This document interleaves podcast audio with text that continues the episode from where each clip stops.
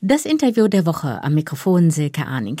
Mein Gast heute Kerstin Klaus, die unabhängige Beauftragte für Fragen des sexuellen Kindesmissbrauchs, die vor einem Jahr ihr neues Amt aufgenommen hat. Herzlich willkommen und schön, dass wir mit Ihnen sprechen können, Frau Klaus. Ich freue mich auch. Grüße Sie, Frau Arning. Frau Klaus, es ist ja irgendwie ein Phänomen. Also so kommt es mir auf jeden Fall vor.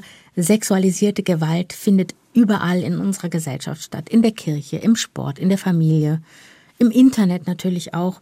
Trotzdem aber hat man den Eindruck, die Leute selbst fühlen sich nicht betroffen. Also für ihr eigenes Umfeld, da halten sie es eigentlich für ausgeschlossen, dass so etwas passiert. Das passiert eigentlich nur woanders. Sie haben vor einem Jahr genau, als Sie das Amt der Missbrauchsbeauftragten übernommen haben, bei Ihrer Antrittspressekonferenz ja auch schon gefordert, wir müssen dazu kommen, dieser Realität ins Auge zu blicken.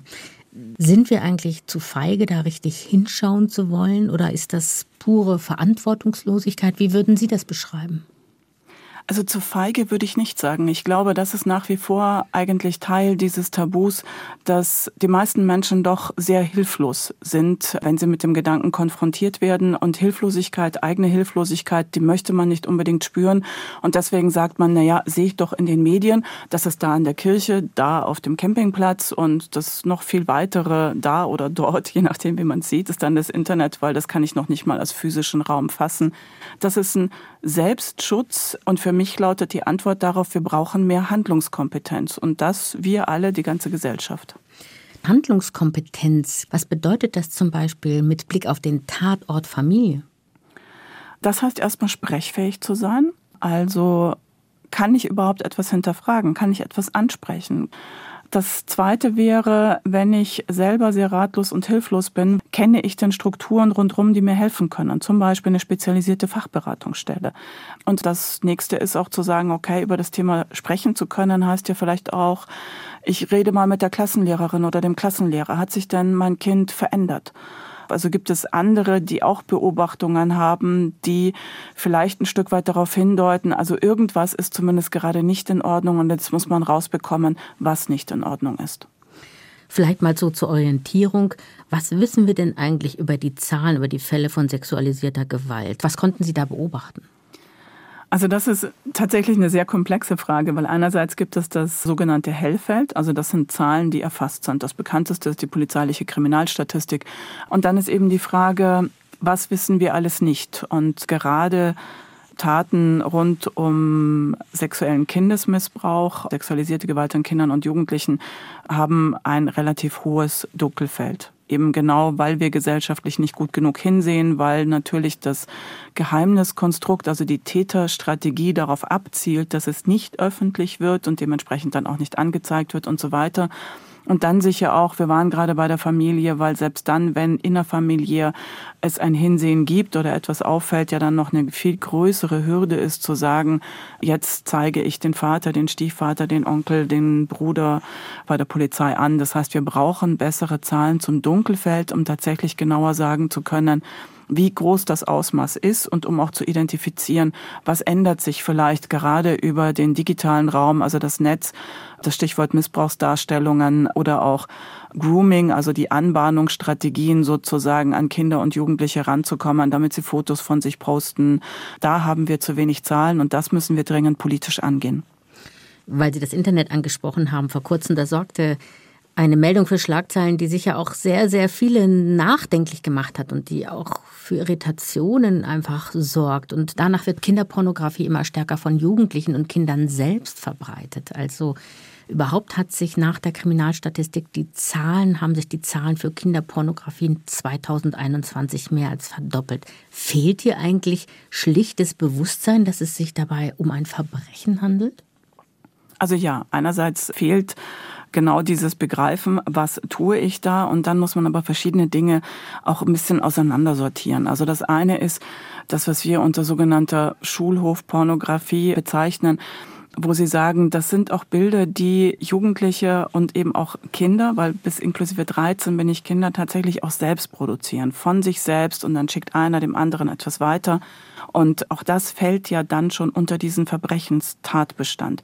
Das heißt, wird so ein Bild bekannt und es landet tatsächlich bei der Polizei, dann haben Sie eine Polizei, die natürlich ermitteln muss und die auch den ganzen Klassensatz an Handys einsammelt. Und wenn es eine Klassenstufe, eine ganze Stufe angeht, dann können das auch mal schnell 80 Handys sein und dann sind das 80 Fälle. Und dann gibt es aber natürlich auch tatsächlich massivste Gewaltdarstellungen, die auch auf den Handys von Kindern und Jugendlichen landen. Und da muss man auch wirklich sagen, das Problem ist, dass wir, diese Bilder kommen ja nicht irgendwo her, sondern mhm. diese Bilder sind ja ganz frei zugänglich im Netz. Dazu muss ich noch nicht mal ins Darknet gehen. Und das ist natürlich ein Problem, weil es ist ein Thema, das nicht besprochen wird, für das es wahrscheinlich in vielen Familien keine Räume gibt. Das heißt, Kindern und Jugendlichen begegnet so etwas, es wird ihnen zugeschickt. Und dann ist es sowas wie, vielleicht mal ist es die Sensation, mal ist es die Hilflosigkeit, mal ist es dieses, schaut mal, was ich hier habe und das ist ja noch krasser und das ist noch krasser. Und dann ist es ein Weg, damit umzugehen, weil eine Gesellschaft keine Wege findet, Kinder und Jugendliche von diesen Gewalttaten sozusagen zum Anschauen, ja, vor diesen Gewalttaten zu schützen, weil sie im Netz ebenso frei zugänglich sind. Das heißt, bei dem, was wir da zahlenmäßig erfassen, muss man tatsächlich sehr gut differenzieren und gleichzeitig gibt es ja auch den Ansatz zu sagen, Moment, wir sind bei der Verschärfung des Strafrechts vielleicht auch einen Ticken zu weit gegangen, weil Dinge jetzt unter einen Verbrechenstatbestand fallen, die ein Stück weit nicht so gegriffen werden sollten, weil ja keine absichtliche verbrecherische Handlung begangen wird. Wobei ich finde das jetzt ambivalent, weil auf der einen Seite kommt so ein bisschen die Botschaft drüber, das ist irgendwie so leichtfertig, werden von Kindern irgendwie Bilder auch von sich selbst dann irgendwie in Umlauf gebracht und das ist sozusagen jugendliche Leichtsinnigkeit, aber auf der anderen Seite ist man da ja sozusagen schon einen Schritt auf dem Weg. Und da gibt es irgendwie offensichtlich kein Problembewusstsein. Und wenn man sich mal vorstellt, also mich hat diese Zahl unheimlich erschrocken. 2021 sind 145 Kinder bei der Erstellung von Kinderpornografie gewaltsam zu Tode gekommen. Darunter auch Kinder unter sechs Jahren. Also da eröffnet sich mal die Dimension dieses Verbrechens. Was ich sagen wollte, ist, Sie plädieren ja dafür, da genau hinzugucken und da zu trennen. Aber eröffnet das dann nicht auch irgendwie so, so Zwischenräume, sage ich jetzt mal, wo nicht ganz klar irgendwie definiert ist, dies ist ein No-Go? Sie haben an der Stelle vollkommen recht, dass dieses No-Go muss definiert sein. Und gleichzeitig haben wir aber auch Kinder und Jugendliche, die natürlich auch heranwachsend sind. Und jeder probiert sich in seiner Jugend auch aus und hat erste Beziehungen, erste Verliebtheiten. Und in diesem Sinne werden private eigene Fotos verschickt, die jetzt ja nicht eine Gewalt darstellen, sondern sozusagen das eigene Bild sind. Und die werden aber erfasst, auch strafrechtlich erfasst, weil wenn das Mädchen 13 ist, dann ist es ein Kind und dann ist es eine Missbrauchsdarstellung und dann ist es ein Verbrechen und dann ist dieses Kind nicht strafmündig. Der 14-Jährige, der das bekommt, ja, der in dieses Mädchen genauso verliebt ist, der darf dieses Bild nicht auf seinem Handy haben. Das ist ein Unterschied zu dem Phänomen, das Sie gerade beschrieben haben, wo Täter, und zwar erwachsene Täter, eine absolute Straftat, ein Verbrechen begehen, indem sie ein Kind missbrauchen, ihm massive Gewalt antun, das Kind sogar zu Tode kommt, das auch noch in Bildern sozusagen festhalten, im Video festhalten und das dann wiederum verbreiten. Und da sind wir in ganz anderen Komplexen. Und nur das möchte ich sagen, dass es eben nicht so einfach ist. Und Sie haben gerade gesagt, ja, wir sollten doch schauen, dass wir keine Zwischenräume mehr haben. Menschliche Beziehungen haben immer Zwischenräume. Und mir ist es wichtig, dass wir Kinder und Jugendliche besser schützen. Und dazu brauchen wir, davon bin ich überzeugt, einen klareren Rechtsrahmen und sichere Räume, zum Beispiel im Internet, damit Kinder und Jugendliche dieser auch sehr brutalen Welt, die sich im Internet darstellt, nicht so schutzlos ausgeliefert sind. Klare Rechtsräume. Was heißt das jetzt? Sie haben ja eben das Strafrecht angesprochen und äh, ja doch auch anklingen lassen, dass das nach Ihrer Meinung nach zu scharf formuliert ist. Also plädieren Sie da eher dann für eine ja, Rücknahme oder doch nochmal für eine Reform des Rechts? Also für eine Rücknahme dort, wo uns Ermittlungsbehörden und Gerichte sagen, das macht keinen Sinn mehr. Wenn Sie als Mutter auf dem Handy Ihres Kindes ein Bild sehen und Sie machen einen Screenshot davon und schicken das dem Lehrer und sagen, tu was, dann verbreiten Sie Kinderpornografie. Dann ist das der Verbrechenstatbestand. Dann werden Sie deswegen angezeigt und wird auch ermittelt. Also das ist überschießend. Da haben wir ein Problem. Und insofern, ja, da plädieren wir tatsächlich auch für eine Entschärfung. Das heißt aber nicht, dass wir den Rechtsrahmen für Kinder nicht ganz klar im Blick haben und sagen, ja, Kinder und Jugendliche müssen besser geschützt werden. Und der Handel mit Missbrauchsmaterialien, sowohl im normalen Internet als auch dann nochmal über das Darknet, der Austausch, das muss ein Verbrechen sein und das muss bestmöglich verfolgt werden. Und es ist schon sehr erschreckend, wenn man dann weiß, dass der größte Handelsbereich im Darknet noch vor Drogen, vor Waffen ist tatsächlich der Handel mit Missbrauchsdarstellung, mit massiver Gewalt an Kindern und Jugendlichen. Wo sehen Sie da Möglichkeiten überhaupt anzusetzen? Geht das alles nur über die berühmte Aufklärung oder was müsste da aus Ihrer Perspektive getan werden, um diesem Handel auch einen Riegel vorzuschieben? Also natürlich geht es einmal um die Ermittlungsarbeit und Nordrhein-Westfalen hat ganz deutlich gezeigt, wenn man mehr Ressourcen in die Ermittlungsarbeit steckt, ne, die Fälle Münster, Bergisch Gladbach, diese Tatkomplexe haben das ja gezeigt, dann findet man auch und dann werden darüber auch mehr Täter, manchmal auch Täterinnen eben geortet, gefunden und unter Anklage gestellt. Das ist eine Frage der Ressourcen dann ist es eine Frage, das Internet ist nicht auf Deutschland beschränkt. Ja, das ist ein internationaler Markt, eine internationale Börse und deswegen brauchen wir natürlich eine europäische Gesetzgebung. Und jetzt muss man schauen, wie man denn verfassungskonform tatsächlich einerseits die Freiheitsrechte im Internet, aber andererseits den so dringenden Schutz von Kindern und Jugendlichen im Netz, wie man das in einen gesetzgeberischen Einklang bekommt. Und ich bin der festen Überzeugung, wir brauchen hier auch die Verpflichtung von Anbietern. Und es muss aber auch einen Konsens geben, dass attraktive Plattformen, ich sag mal bestimmte Spiele, egal wie sie heißen, die mit Chatfunktionen ausgestattet sind und so weiter, dass es auch Varianten gibt, die tatsächlich für Kinder und Jugendliche beschränkt sind bis zu einer bestimmten Altersklasse, wo ich also sicherstelle, dass da nicht erwachsene Menschen an die Telefonnummern von Kindern oder, oder jungen Jugendlichen kommen. Wir haben eben schon einmal die Schulen angesprochen, als wir über Kinderpornografie gesprochen haben. Auf der anderen Seite habe ich mitbekommen, dass auch die Schulen sich so gern mit ihrer eigenen Geschichte nicht befassen. Also das war so ein Thema, was von der unabhängigen Kommission zur Aufarbeitung sexuellen Kindesmissbrauchs zu hören war, dass hier sich auch dieses Muster Abwehr erstmal nicht wissen wollen, auch wiederholt ein Muster, das wir ja bei der katholischen Kirche, auch bei der evangelischen Kirche lange Zeit beobachten konnten. Können Sie das bestätigen und ist es nicht auch erstmal wichtig, auch zu gucken, was ist denn sozusagen bei mir vielleicht auch falsch gelaufen? Also kann es Aufklärung und Prävention ohne Aufarbeitung geben? Sie haben vollkommen recht. Erst wenn ich begreife, dass das hier in meiner Schule, in meinem Verein, hier in meiner Kirchengemeinde stattgefunden hat. Also ich hinsehe, aufdecke, was irgendwann in der Vergangenheit war und aufarbeite, bekommt das Thema ja eine andere Dringlichkeit. Weil dann sage ich, so anders waren die Strukturen da auch nicht. Und das heißt, das kann ja heute auch passieren. Und dann macht es plötzlich einen ganz anderen Sinn, dass man sich mit Schutzkonzepten auseinandersetzt, dass man sagt, ja, okay, das steht, ist nicht nur ein Ordner, der am Regal steht, sondern wir müssen hier miteinander entscheiden, wie wir dieses Schutzkonzept auch ausleben und gestalten wollen. Das heißt, Aufarbeitung ist ein ganz wesentlicher Schlüssel zur Prävention, ganz eindeutig. Und wenn wir das ernst nehmen, dann wird man sagen, es wird kaum einen Verein in Deutschland, es wird kaum eine Schule oder eine Struktur der auch der freien Jugendarbeit geben, in der nicht irgendwann mal sexuelle Gewalt stattgefunden hat diesen Gedanken zuzulassen, da sind wir wieder beim Ausgangspunkt, ne? was braucht es? Diesen Gedanken zuzulassen führt dazu, dass man sagt, okay, und wenn ich heute Kinder und Jugendliche besser schützen möchte, was tue ich dann? Und dann sind wir bei den Schutzkonzepten. Und da braucht es beides. Es braucht das Verstehen aus Aufarbeitung, es braucht aber auch einen rechtlichen Rahmen. Und dann kommen sie dazu, dass diese Strukturen, egal ob es dann Schulen sind oder ob es Vereine sind, auch diese Handlungskompetenz aufbauen im Umgang mit sexueller Gewalt. Ich glaube, das ist genau der springende Punkt. Es geht immer eigentlich um Macht, um ein Machtgefälle um, und um Abhängigkeiten, egal jetzt ob in der Familie oder eben tatsächlich in der Schule oder in der Kirche. Und diese Abhängigkeiten anzugehen und aufzulösen, ist wahrscheinlich der springende Punkt, aber an den wird man vielleicht auch gar nicht kommen können.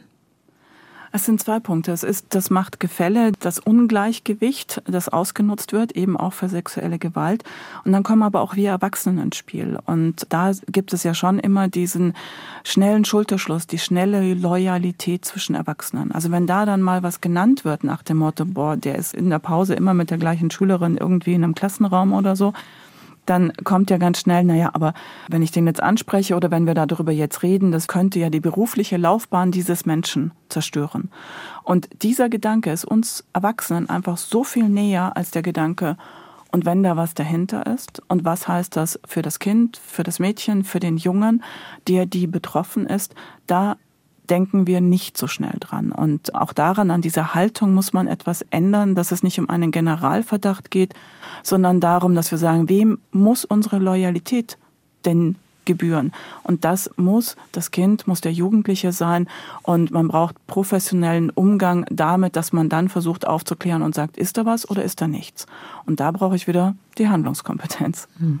Dieses Verhalten vertuschen oder die von Ihnen so beschriebene Solidarität der Erwachsenen erstmal untereinander, das nicht zulassen wollen, das ist ja etwas, was wir auch seit sehr, sehr, sehr, sehr langer Zeit in der katholischen Kirche, in den Kirchen beobachten konnten. Man hat die Betroffenen auch nicht gehört und man ich darf sagen, Sie waren ja nun lange, bevor Sie Ihr Amt als Missbrauchsbeauftragte aufgenommen haben, waren Sie ja lange Jahre Mitglied im Betroffenenrat, weil Sie eben selbst auch sexuelle Gewalt in der evangelischen Kirche erfahren haben wird denn dem Betroffenen, nachdem wir jetzt schon über zehn Jahre darüber reden und noch länger eigentlich, wird denn dem Betroffenen inzwischen mehr Gehör geschenkt und mehr Glauben auch geschenkt? Hat sich da was verändert? Also ich denke, einerseits ja, hat sich etwas verändert, weil gerade bezogen auf die katholische Kirche der öffentliche Druck seit 2010, der mediale Druck, so groß war, dass katholische Kirche handeln musste. Und in diesen Prozessen wurden schrittweise Betroffene immer sichtbarer und durch den Druck, der auch aufgebaut wurde, haben sich auch die Bistümer professionalisiert, was ihre sogenannten Interventionsstellen angeht. Also wohin wende ich mich, wenn ich anzeigen möchte als Betroffener und so weiter. Und gleichzeitig, und das hören wir von den Berichten natürlich auch immer wieder, heißt das nicht, dass alles in guter Qualität passiert. Und das heißt auch nicht, dass tatsächlich gesehen wird, was Betroffene in diesen Kontexten brauchen, dass das Zuhören und ein Bischof, der sagt, ich glaube Ihnen, nicht heißt, dass er deswegen nicht mehr weiter aufdecken muss und genauer hinschauen muss. Und hier fühlen Betroffene immer wieder sozusagen sich in ihren individuellen Rechten, Zugang zu Akten und so weiter beschnitten. Und deswegen ist es mir auch ein großes Anliegen, über die gesetzliche Verankerung meines Amtes. Also bisher gibt es da kein Gesetz und es soll jetzt ja wahrscheinlich noch dieses Jahr ein Gesetz verabschiedet werden zur Verankerung des Amtes, da auch in einem Block Aufarbeitung sehr gezielt anzuschauen, und zwar aus der Perspektive individuelle Rechte von Betroffenen zu stärken. Also ein Recht auf Sichtbarkeit, ein Recht auf Gegenüber, ein Recht auf Begleitung, Akteneinsicht, vielleicht auch sowas wie ein Recht auf Gegendarstellung, wenn einseitig behauptet wird, wir lesen das so und so und damit ist es so und so, das anders zu dokumentieren. Betroffene müssen sichtbar werden und brauchen individuelle Rechte und da sind wir tatsächlich bisher noch in keiner Weise, auch wenn es an bestimmten Stellen tatsächlich Fortschritte gibt. Also da gibt es Defizite noch und gerade deswegen auch und weil sich die Aufklärung so hinzieht, da wird ja immer der Ruf nach staatlicher Aufarbeitung laut. Also ist der Staat vielleicht dann der bessere Aufklärer? Ja, da sind wir an der schwierigen Frage, was ist eigentlich Aufarbeitung? Für mich ist handlungsleitend an der Stelle, wir dürfen nicht Betroffene erster, zweiter und dritter Klasse schaffen. Also, dass wir sagen, wir schauen jetzt auf die Institutionen, auf die Kirchen und jetzt vielleicht noch auf den Sport und die anderen Betroffenen haben halt leider Pech gehabt. Das ist etwas, was nicht sein darf. Und das Zweite, was aus meiner Sicht nicht sein darf, ist, dass wir sagen, über irgendwelche Megakommissionen, Wahrheitskommissionen schaffen wir so etwas wie einen Schlusspunkt. Weil das wird den Bedürfnissen individuell nicht gerecht. Und deswegen brauchen wir so ein individuelles Recht auf Aufarbeitung. Und daran arbeiten wir gerade ganz konkret in diesem Gesetz. Und das ist dann auch ein Teil der staatlichen Verantwortungsübernahme. Wir haben die Kirchen angesprochen. Sehen Sie eigentlich einen grundsätzlichen Unterschied in der Aufarbeitung des Missbrauchsskandals bei den Kirchen, also zwischen der katholischen und der evangelischen Kirche? Ich sehe einen klaren Unterschied darin, dass die katholische Kirche schon 2010 so unter Druck geraten ist, dass sozusagen zumindest von außen gesetzt war und für die katholische Kirche auch akzeptiert werden musste, wir sind hier als Institution gefragt. Also in unseren Strukturen gab es eine massive Zahl von Fällen, in denen Kinder und Jugendliche missbraucht wurden. Für die evangelische Kirche hat sich das sehr lange gefühlt auf so einer individuellen Ebene abgespielt. Ja, da gibt es individuell Betroffene, das sind Einzelfälle, aber wir als Kirche müssen dafür nicht strukturell eine Verantwortung übernehmen, weil das waren letztlich auch einzelne Täter, so wie es einzelne Betroffene waren. Und das hat eine Ungleichzeitigkeit ausgelöst und die evangelische Kirche ist erst 2018 in den Fokus geraten, tatsächlich über ein Hearing auch der Aufarbeitungskommission bei meinem Amt, wo sowohl auf die katholische wie auch auf die evangelische Kirche geschaut wurde. Und da kam dann auch erstmal so in der Presseresonanz sozusagen, da kamen plötzlich auch evangelische Betroffene, die sichtbarer wurden und so weiter. Und im Nachgang dazu hat dann die evangelische Kirche angefangen, auch als Institution sich wirklich mit sexueller Gewalt in den eigenen Reihen auseinanderzusetzen. Und deswegen sind wir da zeitlich in sehr unterschiedlichen Geschwindigkeiten oder vielleicht auch mit unterschiedlichen Startpunkten schon unterwegs. Und deswegen hat mein Vorgänger im Amt mit der katholischen Kirche schon Vereinbarungen geschlossen vor einiger Zeit zu Strukturen von Aufarbeitung, die es braucht im kirchlichen Setting. Und mit der evangelischen Kirche verhandeln wir gerade noch. All diese Maßnahmen sind natürlich erstmal dazu da, auch den Betroffenen zu helfen und ihr Schicksal sichtbar zu machen, auch mit Blick vielleicht auch auf Entschädigung etwas erreichen zu können. Aber haben Sie den Eindruck, dass alle diese Maßnahmen auch dazu beitragen, das Vertrauen in die Institution Kirche wieder zu stärken? Wir erleben ja, dass es wahnsinnig hohe Austrittszahlen gibt, auch bei der evangelischen Kirche gerade. Auf der anderen Seite, Ostern steht vor der Tür, wahrscheinlich gibt es volle Gottesdienste, davon kann man eigentlich ausgehen. Also das ist auch so ein ganz ambivalentes Verhältnis, das die Leute zeigen gegenüber der Kirche. Glauben Sie, dass diese Maßnahmen eben tatsächlich auch greifen, um wieder Vertrauen auch herzustellen? Ich glaube, das ist tatsächlich zu früh. Und das lässt sich nicht sagen. Und das hängt auch damit zusammen, wie gut denn was jetzt in der Folge gelingt. Ethisch, moralisch. Hatte die Kirche ein Wächteramt. Und gerade im Bereich des Missbrauchsskandals des sogenannten muss sich das verkehren, muss eigentlich der Staat ein Wächteramt über die Kirchen übernehmen. Das sind grundlegende Verschiebungen. Und das schafft Unsicherheiten, auch bei denen, die in Kirche sind, ob sie sozusagen damit umgehen können, dass Kirche ihrem Versprechen nicht gerecht wird. Und in welcher Geschwindigkeit das weitergeht, und da spielen natürlich auch andere Debatten eine Rolle, der synodale Weg, die Frage der Stellung der Frauen, der katholischen Kirche und so weiter, das wird tatsächlich die Zeit sagen. Aber was ich spannend finde daran ist, dass man, wenn man auf die katholische und auch die evangelische Kirche guckt oder jetzt auch auf den Sport, dann sieht man, dass alles, was man nicht tut, nicht getan hat, das fällt einem vor die Füße. Und das führt dazu, dass man als Struktur massiv geschwächt wird. Und das heißt doch nichts anderes, als wenn ich heute über Schutzkonzepte, über klare Interventionsregeln, über ich schaue mir proaktiv an, was gab es denn? Sagen wir eine Schule, die aufruft und sagt, ja, wir wollen wissen, gab es denn bei uns sexuelle Gewalt? Über die Sichtbarkeit des Themas, dass man darüber so etwas macht wie eine vorweggenommene Krisenintervention um nicht in so ein destabilisierendes Fahrwasser zu kommen, dass man natürlich nochmal in dieser sehr spezifischen Struktur Kirche heute sehen kann, dass da einfach so viel Vertrauen verloren gegangen ist, weil so viel vertuscht, so viel gelogen so unmenschlich teilweise auf Betroffene geschaut wurde und ähm, sie eben nicht als Menschen gesehen wurden, die sehr berechtigte Bedarfe aussprechen und, und auch Anklage erheben gegenüber der Kirche, dass ähm, da viele Menschen nicht mehr mitgehen können. Wie ist das bei Ihnen persönlich? Welche Bindung haben Sie noch an die Kirche? Das ist ja immer die Frage einerseits des Glaubens und mhm. das ist eine sehr individuelle, wo ich sage, das hat sich bei mir biografisch so nicht ausbilden können. Und das heißt nicht, dass ich sage, Kirche hat heute keine Berechtigung in unserer Gesellschaft. Alles, was Zusammenhalt und Stärke und, und Stabilität in einer immer vereinzelter wirkenden Gesellschaft hat, ist natürlich etwas sehr Wichtiges. Und insofern bedauere ich auf eine gewisse Art und Weise, dass eine so wichtige Struktur Kirche mit diesem Thema so immer wieder mangelhaft so defizitär ist, dass der Kit, den Kirche leisten konnte, zunehmend nicht mehr diese gleiche Bindewirkung hat. Das ist schon auch gesellschaftlich gesehen ein Verlust. Das Interview der Woche. Ganz herzlichen Dank für das Gespräch an Kerstin Klaus, die unabhängige Beauftragte für Fragen des sexuellen Kindesmissbrauchs. Dankeschön. Ich danke Ihnen.